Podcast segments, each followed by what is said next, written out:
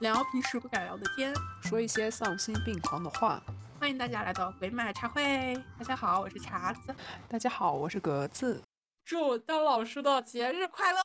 对，祝所有教师们节日快乐！马上就要到教师节啦，然后我们提前来录了这一期节目。对，本人呢，前段时间有幸当了一个学期的老师，我是副科老师，是当了一段时间美术实习老师，啊，去公立学校。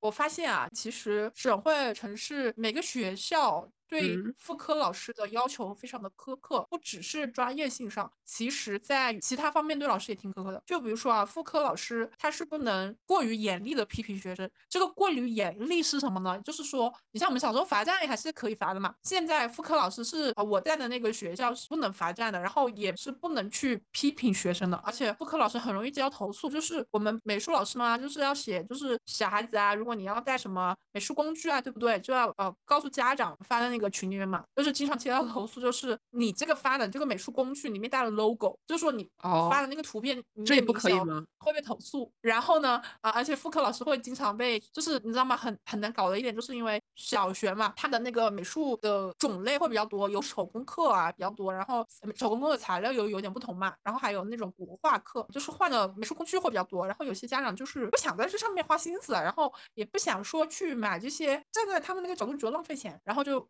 特别是国画嘛，就是可能说，呃，我在一个年级可能就是刚接触，但是到明年那个年级基本上，呃，有很多节课是国画课，但是，呃，家身为家长他是不太清楚副科的课，然后他可能觉得小孩子也没有什么绘画天赋，所以他不太重视，所以呢，就是很多小孩子没有美术工具，你知道吗？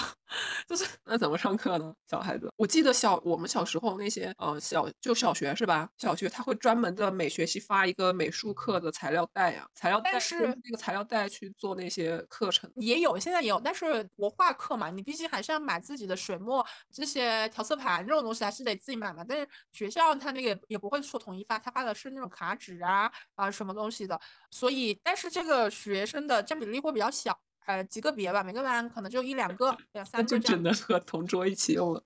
不不会跟同桌一起用。现在小孩子啊，自我呃东西的领地意识非常强，他很多是不愿意借的啊，所以就是只能让他自习啊或者怎么样，因为你没有工具嘛。老师也不是不能说次次借给你嘛，因为他借了你，那就有会有小孩子就不会带了呀。然后你又借给另外一个人吗？那就是说呃，完全是老师去 cover 他们所有的美术呃美术的材料啊，老师的材料都是学校提供的啊。还有就是你你知道吗？其实小学他们对小孩子保护。方面会额外的重视，就就比如说我们手工课会用到剪刀嘛，为了防止小孩子带错剪刀，因为小孩子要带的是圆圆头的剪刀，我们为了防止小孩子带错剪刀，剪刀都是学校发给我们，我们再发给学生，就小孩子不用自己带，因为怕他们带的是那种尖头。尖刀的剪刀啊，这种确实是的。小孩子又一下子闹起来，没个没个把持的话，说不定真的会有就是意外划伤的情况。对，所以其实就对于我们这个城市，我所在这个城市来说，我觉得呃不用去担心，就是老师会欺负学生这样子，因为每个学校。的领导，特别是校长对老师的这些要求，特别是副科的老师要求是极为严苛的，不管是在专业上还是在这个育人方面，非常的苛刻，因为他们想升职嘛，升职。然后如果你呃他所负责的学校啊出现老师欺负学生这种事情，他就没有办法升职，反而会降职。然后这种公立学校的呃老师的话，呃是他们的那种家长的话，都会呃发发网上什么的，都会很容易曝光嘛，学生啊。嗯，说在学校被老师欺负，其实大概率是不会的。然后，呃，如果发生了冲突什么的话，老师基本上是不会做这个事情的，因为如果他做的话，哪一所公立学校都不会要他。现在对老师的这些要求什么的是非常严格的，所以我觉得现在如果是在我们这个城市的学生的话，你去哪一所公立学校也不会很差。毕竟就我这一小段当老师的经历来说，能应聘上老师的都是。非常厉害的佼佼者，我去应聘基本上都是一比一百呀，一比九十多啊，这种还是制度的规范吧。我觉得像有些老师，他虽然自身优秀，但是他师德不怎么样啊。那如果没有这个这些。学校规章制度的约束的话，你也不知道他会做一些什么明里暗里做一些什么事情出来。确实，但是这仅次于我的一些经验，就也仅次于小学嘛。因为之前这边也出现过高中有老师怎么怎么样嘛。像我们这边稍微比较偏远一点的区，也没有偏远很多，就稍微呃远一点的那种市区里面，他有些老师就会真的会给你脸色看的那种。就是如果你家长不顺他心意的话，他会给孩子脸色看。身边就有这样子的例子。但这种真的是不为人师了，就是真的要被 diss，没，就是遇到这种确实会被气死，然后发到网上去曝光曝光。你没有用啊，其实讲实话，你一些小的摩擦，你发到网上去的话，它其实曝光力度是不够的，没有那么多人去关注的。反而有些会觉得，哎呀，这都是小事情嘛，就那样子了，就是一带而过了。但是确实他，嗯。小孩子身处那个环境的话，确实还是会有一定的影响的。比如说，就是我知道有个事情，就是说他们家小孩好像是因为，因为他的家长嘛，他家长就是平时在那种家长群里面，不是说属于那种听之任之的那种，就是老师是说一些什么事情的时候，他会想要去问的更清楚、更详细一些，就会有呃有时候就是会老师提出来的一些意见啊，或者说什么事情啊，他没有那么快的去就是站在他的那个立场上面去附和啊这样子。然后经过几次之后，那个老师就对这个家长有意见了，对这个家长有意见，从而对这个小孩有意见。然后有一次开学的时候，没有把这个小孩的名字加进去，就是你报名的时候，那个花名册上面没有你家小孩的名字。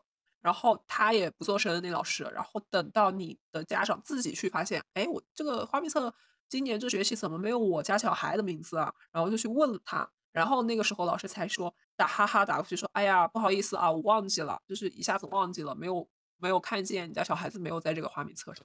哎，其实这种恶心你，你知道吗？其实这种就是你也不好投诉，对吧？你其实我确实的证据啊？难道人家有可能就是你说上说破天了，人家就会说，那我就是忘记了呀？你顶多给他一个就是警告啊，就是有可能顶多校长说一下，他说，哎呀，你这个事情以后一定要多注意啊。我说，我觉得最多的最严重的就是这样子了。因为他没有没有什么事实的，就是侵犯到你的利益，侵犯到小孩子的一些呃利益相关的东西，他就是恶心你。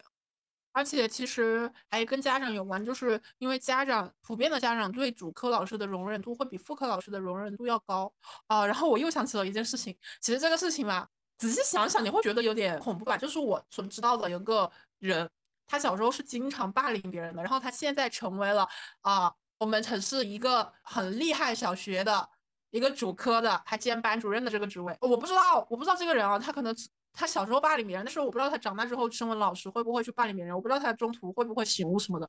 但是如果我身为家长，我大概知道有一个这样的人，我会很害怕我的小孩子在他的手底下成长的。但事实就是你不知道啊，而且绝大多数家长他只关心这个学校怎么样，这个学校怎么样，这个班级整体的师资怎么样。至于老师的那些个人品德修养啊，是就是其次的，而且很难考察到。对，确实很难考察。家长讲实话，也平时工作也很忙，没有那么多经验去筛查这方面的东西，只能是有可能在往后的日子日子当中，刚好你小孩中奖了，然后就是那奖可不好，可不兴得中。对，所以所以这种事情都是很都是一些比较惨痛的经验。而且这个老师还是进的。我们城我们这个呃城市里面很好很好的小学里面的，还是当主科的，但是我不知道他是当哪个主科，而且他还是当班主任的。所以你看，有时候学识和这种东西都是不能够一概而论。嗯，而且我其实不太相信一个从小就霸凌别人的人，他长大很难不霸凌别人，即便他成长为一个社会的人，不太清楚。像老师这种职业是需要一定的使命感的，就你想要把它做好的话。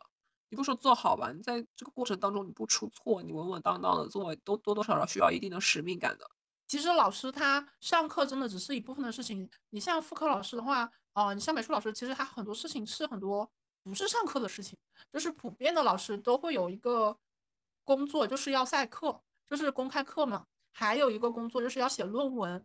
就是你放暑假、寒暑假都会写一个万把万把字的论文，呃，这这我这我还只是知道的是副科、主科的可能任务更繁重吧，而且他们的那个就像美术老师的话，他就会承担学校的各种展览，什么艺术展啦，什么只只要关于展的，基本上是美术老师去布展嘛。然后呃，像如果是音乐老师的话，就是如果你们学校有音乐特色的话，那。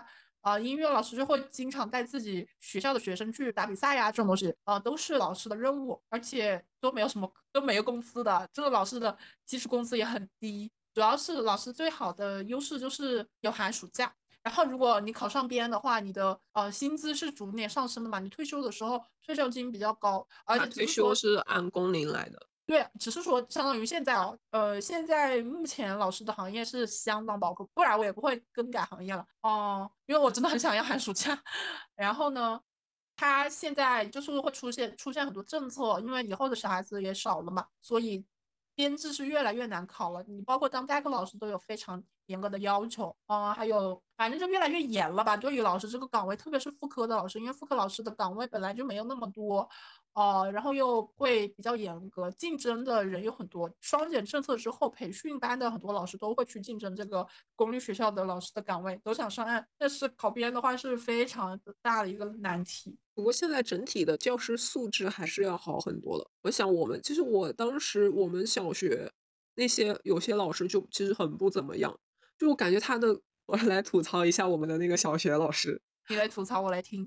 他真的是，我感觉他们，嗯，就是有些老师会情绪控制能力特别差。就比如说我们那个老师，呃，有一年还遭到学校学生的投诉呢，就说就投诉回家说为什么我的孩子身上青一块紫一块的。他真的是打人，他真的是放在现在，他他要被逐出教育圈，真的有可能的。因为他当时他就是你知道吗？就是他一讲解题目起来，就是比如说你给他看作业。如果那个地方出错了，刚好你又是平时成绩不好的那一个人，那一波人当中的一个，他就会格外的暴躁，然后他就会，呃，他有可能会掐你哦，他有可能会拿那个钢笔戳你，就是反正就是脾气特别的暴，就是给他看作业的时候，包括他上课的时候。不顺心的话，他有可能会直接把你的那个作业一扔给扔出去的那种，心理和身体的双重打击，你懂吗？所以每男的女的呀，女的，所以每一次班上很多那种成绩中等啊或者成绩不好的人给他看作业的时候，心里都会特别的慌，就是肯定是承受了非常巨大的心理压力去给他看东西的、看作业的，因为他的脾气真的很暴躁。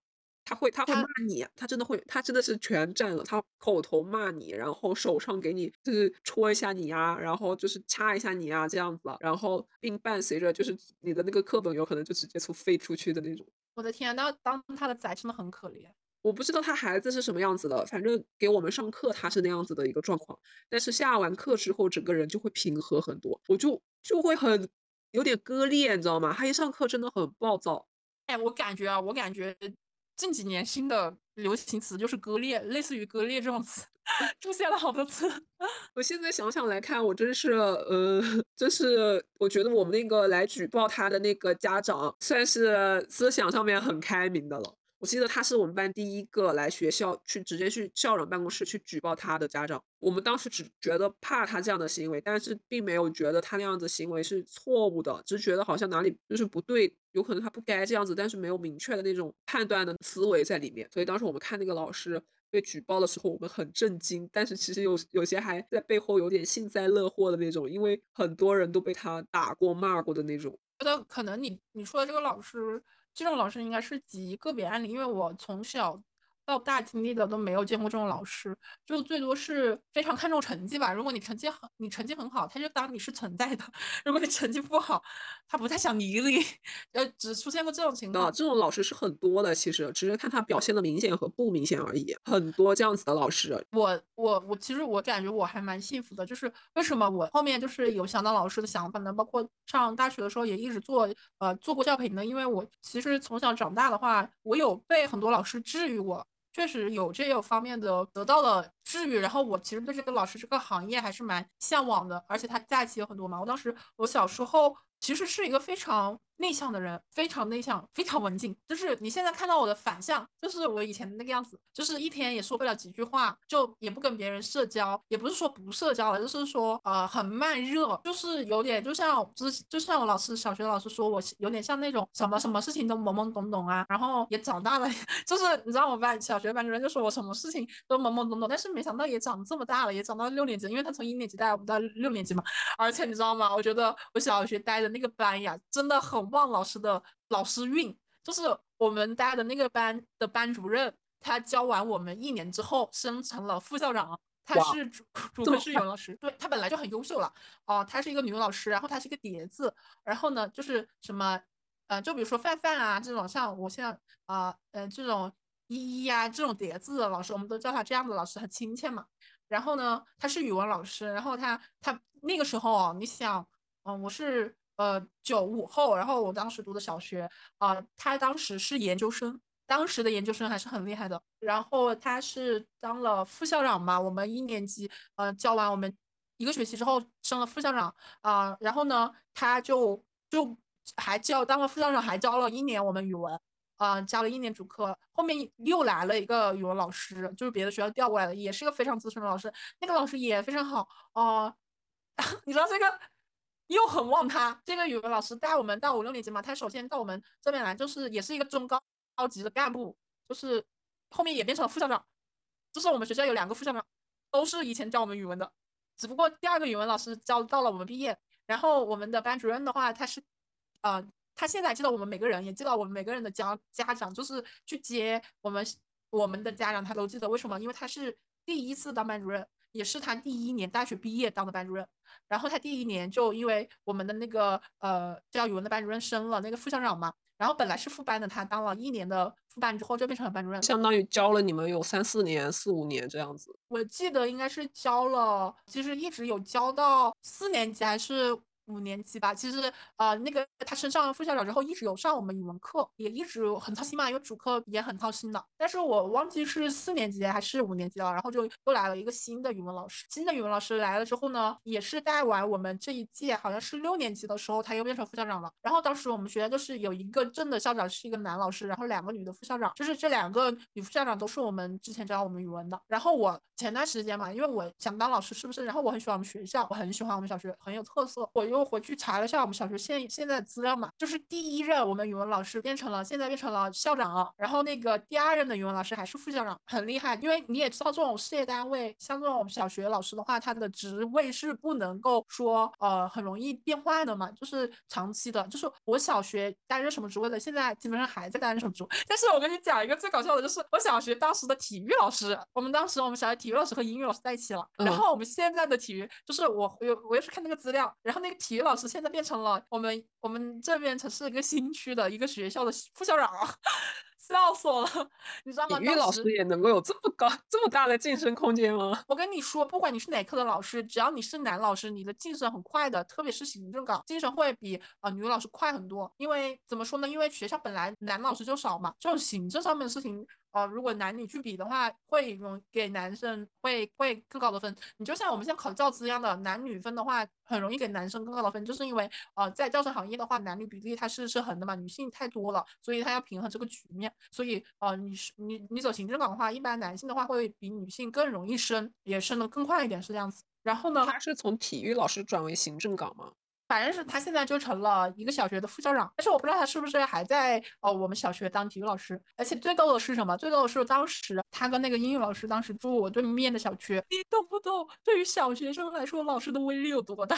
而且当时我英语成绩吧不是很好，就是就是不能拿到满分的那个程度了，九十分左右。对英语老师就没办法直视，然后我又很内向嘛，当时莫名的亏亏欠感，莫名的内就是很心虚，觉得这科成绩差。你知道我当时觉得我们班很卷的是什么？我从小我就，我虽然之前不知道“卷”这个词，但是我从小就觉得我们班很卷，有这个感受了是吧？对，你知道吗？我们在我们班就是你你怎么做到最厉害？就是你要主科语数英，你三科都要接近一百分，你才很厉害。因为排名前十的基本上都是满分，反正就是中上游水平吧。然后我们班大概六十个人。反正，但是分数排下来的话，就是很恐怖啊！前面十几个人，他们基本上都是满分的，就是你，就是前面好几名三科是满分的，有好几个人。然后呢，嗯，我记得我我上初中又碰到了一个很好的老师。其实我上初中经历了两两任班主任嘛，都很好。嗯，第一任班主任呢，就是从乡镇过来的，到市区的。然后这个班主任，我觉得他有点就是很可爱，就是初中才三年，你们就换了，就有两个班主任。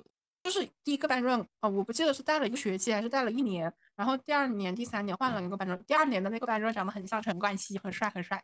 然后这个班主任呢，就非常照顾，照顾每天上课都很开心。他教英语的。哦，而且我觉得他是那种恩威并施型吧，然后他非常照顾我跟我朋友啊，就可能觉得我跟我们朋友比较单纯吧，在初中还还很单纯，然后就很照顾我跟我朋友，就是说出问题啊，就都会很仁慈，然后呃，就是有什么好吃的会给我们的那种，但是他对全班都挺好的啊。我想讲的是，因为这个老师他就是整个都很好嘛，我想讲的是我们第一任那个班主任，他其实很有他有一股劲，你知道吗？就是他他是教数学的，然后。他说话，因为在乡镇嘛，然后他可能普通话一直不过关，他会有那种嗯很有特色的方言方言口音。我们当时就学他，因为初中嘛，很喜欢去就太正常了，就是小孩闲上课闲的，有时候你不想听课，然后你那个注意力就会放在那个老师身上。而且我跟你讲，初中确实蛮叛逆，就是啊抓住了老师个痛点就反复去痛击他，然后老师也很无奈，但是这个老师很很坚强哦。他他说他说我知道你们觉得我普通话说的不好，我每天练普通话练到一两点。然后因为他说什么，我我现在还记得，即便过了这么多年，我还记得他喜欢把那个派三点一四说说成帕，然后贝塔说的塔，哎哎反正贝塔我不记得，反正那个帕我是一直记得是帕。然后我们就一直嘲笑他，他就很清楚知道我们在嘲笑他，但是他他们他也不会骂我们。然后他就说他一直反复在练，他就他就说哦虽然啊你们觉得我普通话不标准怎么怎么样啊有点看不起我，但是呢我很努力，我每天练到凌晨一两点在练普通话。后面一学学习之后就调走。了嘛，也没有当班主任了。然后我不记得后面发生什么，但是他普通话确实有进步。然后他给我的留下印象就是他的那个劲，他那个向上的那个劲，我觉得有感染到我吧。他的那个学习的精神，确实当时虽然我很不懂事，啊，包括初中也没有学到他那个精神，但是我长大之后啊，就成熟之后，我回想这个事情，哦，确实他给我带来的影响是很正向的。然后引导也很正向，包括我们的那个初中第二个班主任，就长得像陈冠希的那个男老师，他就是对我们就很温温温并施嘛。然后他也跟我们经历了高考什么啊，不是初呃初初升高这种。呃，还比较重要的事情，对他，反正给我的形象是很暖男的形象，而且他就像看弟弟妹妹一样看我们。因为当时其实说实话，啊，你说很差年龄的话，也不会，就是也不会说让他叫他叔叔的这种地步，对吧？嗯，反正我经历了这个老师都很好。到了高中，高中，高中有一个语文老师还是蛮好的，就其他老师，我高中遇到的班主任不是很好，就是他就是按成绩说话那种。啊，你成绩好，他就理你；你成绩不好，他懒得理你的那种人。高中有个语文老师很好，就是可能学生之间发生矛盾，然后他就觉得很可惜嘛，觉得玩的很好，两个人他会去调解，即便他不是班主任，他觉得这个事情不想让你们留遗憾，他会从中调整调整的，就是来磨合你们两个啊，调节你们两个，看能不能行。我觉得还蛮有爱的。但是后面去学校，我也蛮想见那个老师，但是我忘记他姓什么，很尴尬。这样说来，其实我们初中，我初中的那个班主任，他教我们是第一届。他，我现在还记得，他每一次有什么比较重要的那种抉择呀，或什么，他马上就会去转去隔壁班。然后去请教隔壁的那个班主任，所以我们经常就是在背地里面说，哎，就是什么事情都要学隔壁班。就当时就觉得，在我们看来是什么事情都要去学隔壁班哦。其实现在想来，就是人家确实刚当班主任，没有经验，就是去请教隔壁班的那种，相当于请教前辈的那种感觉。也也说明这个老师也没什么心眼，也没给你们遮遮掩掩的嘛。我们那个老师他其实挺人挺好的，很温柔，我跟你讲，非常温柔。但是他他也被我们气哭过，他真是被我们气哭了好几次。就是有时候会惹其他的班主任生。其他的副科老师生气的时候，他也会很生气。他觉得没有带好我们，就是他责任感很强。哎，我其实觉得副科老师真的不好当。你无论在哪个时期，你都很容易被学生拿捏。呃，我初我对我初中印象还有一个很深的老师是是我们的一个政治老师。哇，那个政治老师从教室门口走进来的那一刻，我感觉是他那个地方都开始发光的那种感觉。就是一米七高，一米七多的个子，然后身材非常的曼妙，你知道吗？就是那个那个女老师，然后一头利落的短发。然后穿的很优雅，就她每天穿的格外精致，你知道吗？精致到就是有一种格格不入的感觉。然后她，我现在还记得她的一句至理名言，她说：“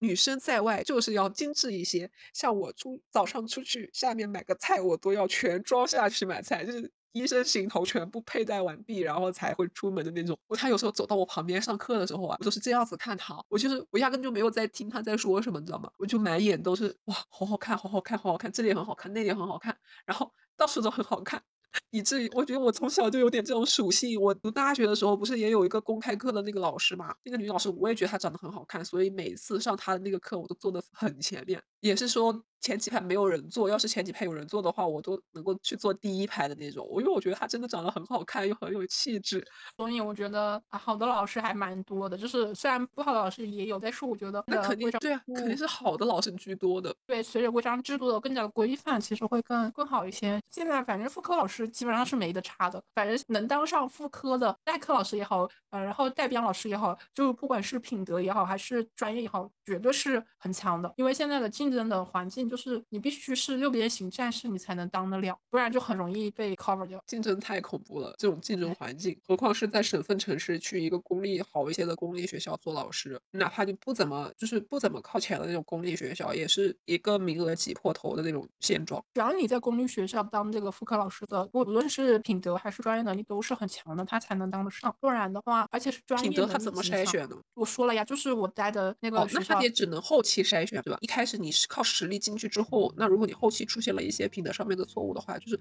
会毫不犹豫的把你替换掉。对。但是能留下来的肯定是很优秀的。你像就是你说的那个事情嘛，你说那个事情主科老师在那个别的城市那个事情嘛，你放在副科老师上身上，如果他是代课老师的话，可能啊，就比如说带集团的小学的，基本上那个集团都不会要他了。所以副科老师就会非常严谨，而且副科老师不会说呃出现这种状况是不可能的。副科老师连批评小孩子都有要求，就比如说我批评某某某，你都不能说某个名字，你只能说批评几组几号，你都只能这样说。你何况是说这种啊无视学生啊是。更加不可能的事情，所以我觉得很放心啊。你现在小孩子无论去公立的哪所都很放心啊，反正付老师绝对是没有问题的，这是我打包票能讲的点。那我们这期教师节主要还是要祝全天下的老师教师节快乐啦！是的，没有错，当老师还是很辛苦的。对，确实很辛苦。好的，那我们这期节目就到这里了，我们下一期再见喽，拜拜，拜拜，拜拜。